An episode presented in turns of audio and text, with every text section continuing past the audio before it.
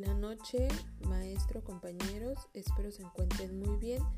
En esta ocasión les hablaré un poco sobre la web 2.0 y sobre los podcasts. La web 2.0 es un concepto que empezó a utilizarse en el año 2003. Su aparición se debió al auge de diversas aplicaciones como los blogs o las redes sociales.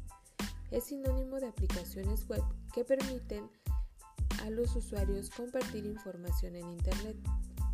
Cualquier usuario puede tener acceso, crear su propio material y poder compartirlo en la red para que sea utilizado por más usuarios. En esta ocasión, como se mencionó en un principio, se hablará sobre los podcasts. Los podcasts son contenidos de audio disponibles a través de un archivo o streaming la ventaja del podcast es que es un formato bajo demanda. El usuario lo escucha cuando desea hacerlo. Puede oírse en diversos dispositivos y esto ha ayudado a aumentar su popularidad.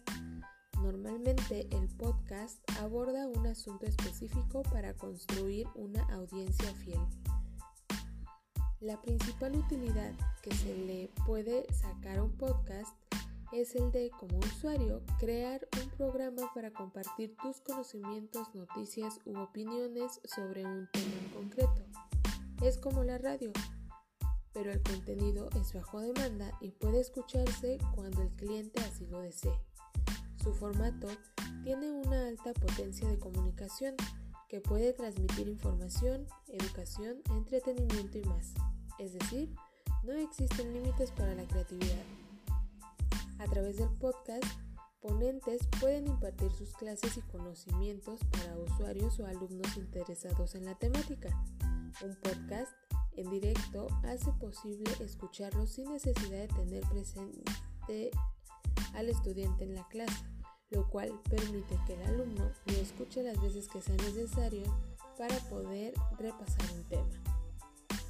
Bien, esto fue un poco de información sobre los podcasts. Espero que les haya gustado, que haya sido concreto y entendible. Saludos, nos escuchamos pronto.